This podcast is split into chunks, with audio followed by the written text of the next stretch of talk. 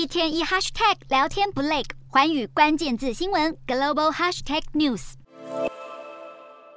俄罗斯黑海舰队日前在母港克里米亚塞凡堡遭乌克兰无人机和无人艇攻击，俄国政府一怒之下宣布退出与乌克兰和联合国政府达成的谷物出口协议，更在三十日指控乌军利用一艘出口农作物的民用船只搭载无人攻击艇，并在谷物走廊安全区发动攻击。面对恐怖攻击指控，乌克兰总统泽伦斯基声明回应，怒轰俄国不顾国际社会权益，擅自退出谷物协议，造成两百多艘运粮船被困在乌南黑海港口，进一步加剧粮食危机。乌俄战事看不到尽头，令各国政府更加担忧。好不容易促成的乌克兰粮食出口是否会因此破局？美国国务卿布林肯二十九日致电印度外长苏杰生，通话商讨乌俄战争议题。印度自乌俄战争爆发后，与西方国家背道而驰，成为俄罗斯石油最大买家之一，间接为俄国侵乌行动提供资金，而布林肯本次通话预计也向苏杰生表达美国对印度助长俄罗斯战争裁员的疑虑。